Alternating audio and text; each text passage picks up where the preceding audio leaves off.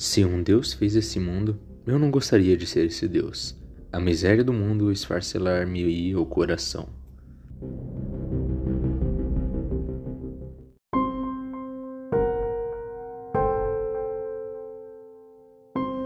Bem, Schopenhauer é um dos mais famosos filósofos acerca do pessimismo. E um dos seus livros mais famosos é As Dores do Mundo, justamente o tema do podcast de hoje. Nesse livro ele discorre sobre, como o título já sugere, todo o sofrimento que nós encontramos no mundo: o amor, a morte, a arte, a moral, a religião, a política, o homem e a sociedade. E bom, eu não vou poder tratar eles com todas as profundidades que ele vem a trazer no livro, porque caso fosse isso, daria um episódio muito grande. Mas eu recomendo, caso vocês se interessem, estudar mais a fundo essa obra. Comecemos então pelo amor. Bom, Schopenhauer tem aquela visão, que eu já tratei no terceiro episódio, similar a Nietzsche, do amor como sendo um ato egoísta. Mas ele não para nesse ponto. Ele explica que, mais ainda, ele é um ato coletivo disfarçado de ato egoísta. Veja, o amor, no sentido que ele fala, que é basicamente atração, é uma forma da espécie progredir, uma forma de seus genes serem passados. E isso é uma vontade que independe da sua é uma vontade da espécie. Mas o prazer existe nesse ato justamente para te motivar a fazer.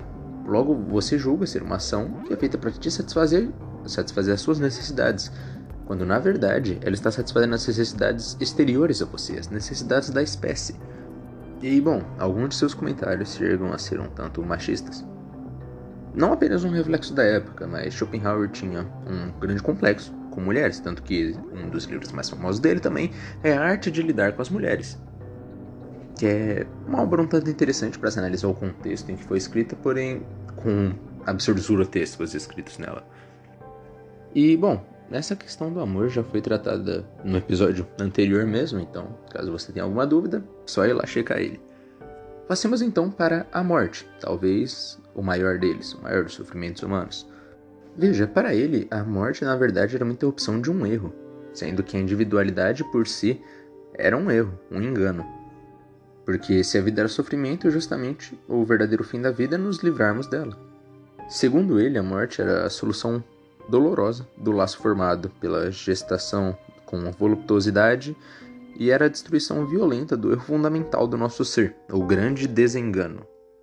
Ele cita um exemplo naturalista, dizendo: Observe o seu cão, como está sossegado e bem disposto. Milhares de cães morreram antes que ele nascesse, mas seu desaparecimento não perturbou absolutamente nada a ideia do cão. Essa ideia não foi, de modo nenhum, obscurecida pela morte. Eis o motivo por que o seu cão se encontra tão fresco, tão cheio de força, como se fosse esse o seu primeiro dia, e como se não devesse ter fim. Por entre os seus olhos brilha o princípio indestrutível que está nele, o Arcaeus. Que foi, pois, que a morte destruiu em tantos milhares de anos? Não foi o cão. Ele está aí sem ter sofrido dano algum. Foi a sua sombra, a sua figura. Que a fraqueza do nosso entendimento não pode discernir senão no tempo. É possível notar que, nesse caso, só o homem é capaz de sofrer. Os animais podem ter dor, medo, mas só o homem pode realmente temer pelo futuro, temer pelo incerto porém de uma forma estoica. Nesse caso, a morte não tem motivo para ser um sofrimento, porque quando nós estamos vivos, ela não está presente, então não, não tem por que temê-la. E quando ela chega, nós nem estamos mais aqui, então não teria por que temê-la de qualquer modo. Logo, o que o homem teme não é a morte em si, mas sim o que acontece ao redor dela, o sofrimento que precede ela e o sofrimento daqueles que permanecem vivos após a morte de alguém. O próximo sofrimento é a arte. Mas por que seria a arte um sofrimento? Bom, a arte ela mata o desejo, portanto ela elimina o sofrimento que é a vontade. Porque para Schopenhauer o desejo é um sofrimento, porque quando você deseja algo, isso quer dizer que você quer um estado de maior conforto. Logo, é um desconforto o querer. E a arte, por imortalizar o belo, ela livra da vontade e, portanto, da dor. A arte seria, portanto, uma ilusão. Se ela te livra do sofrimento e a vida é sofrimento, então você está sendo enganado. Não que isso de alguma forma seja ruim. A arte traz alívio à alma. mas não muda o fato de você estar sendo iludido. Para ele, a mais nobre das artes era a música. Para o próprio Schopenhauer, quando ouve música, a minha imaginação compraz muitas vezes com o pensamento de que a vida de todos os homens e a minha própria vida não são mais do que sonhos de um espírito eterno, bons e maus sonhos. De cada morte é o despertar. Ele até recomenda, dizendo: depois de haver meditado longamente sobre a essência da música, recomendo o gozo dessa arte como a mais deliciosa de todas.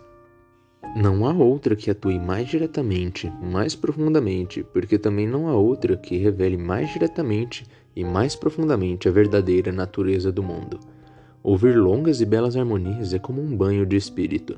Purifica de toda mancha, de tudo que é mal, mesquinho, eleva o homem e sugere-lhe os pensamentos mais nobres que lhe seja dado ter. E ele, então, sente claramente tudo que vale, ou antes, quanto poderia valer.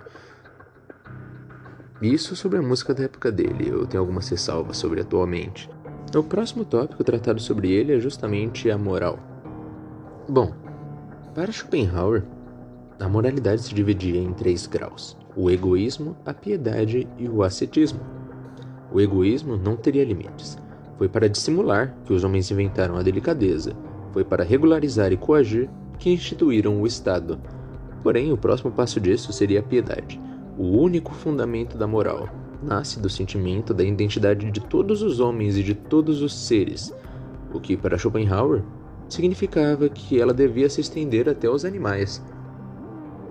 E por fim, o ascetismo.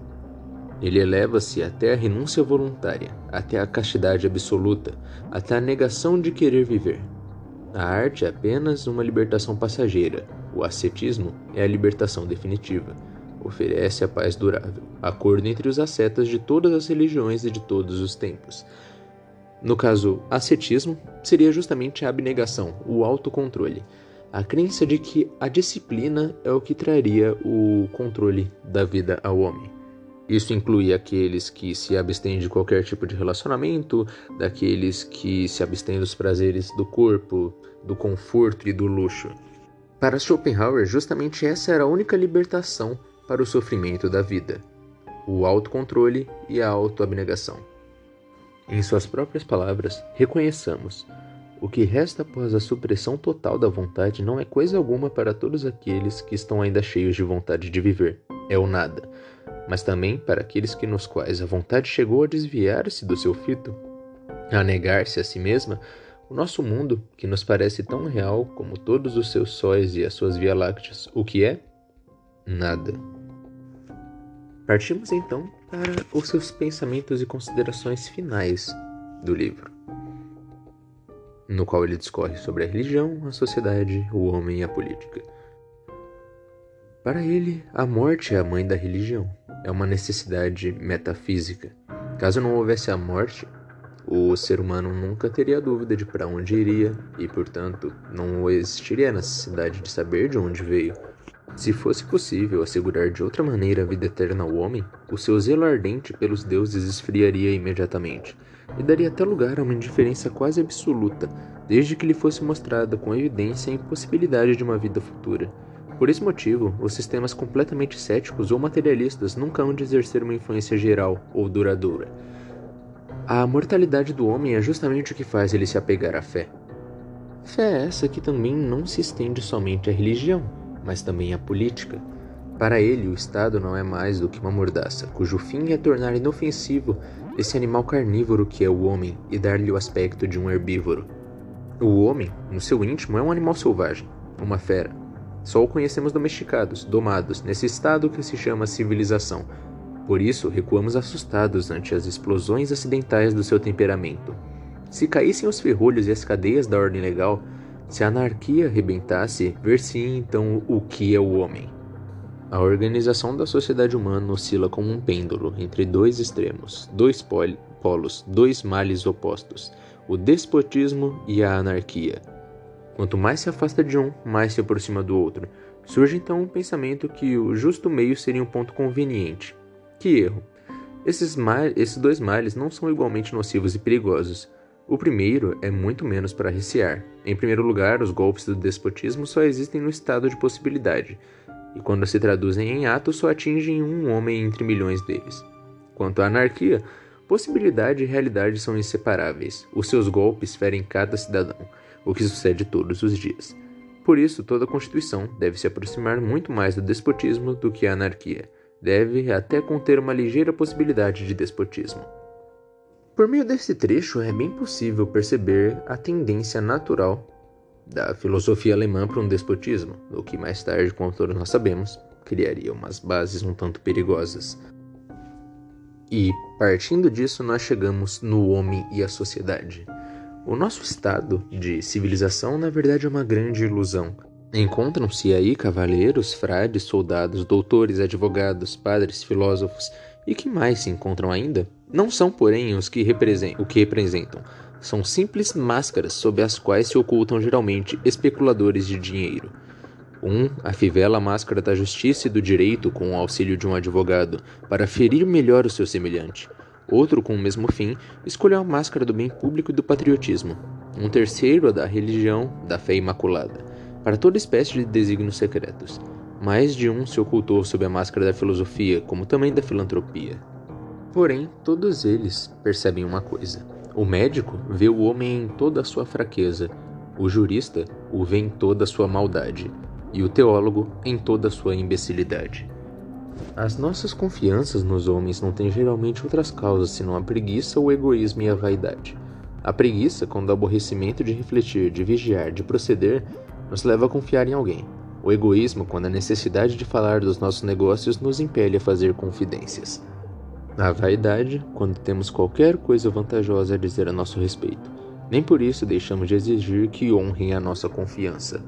E o conselho final que Schopenhauer deixa é: nem amar nem odiar é metade da sabedoria humana. Nada dizer e nada crer a outra metade. Mas com que prazer se volta as costas a um mundo que exige semelhante sabedoria?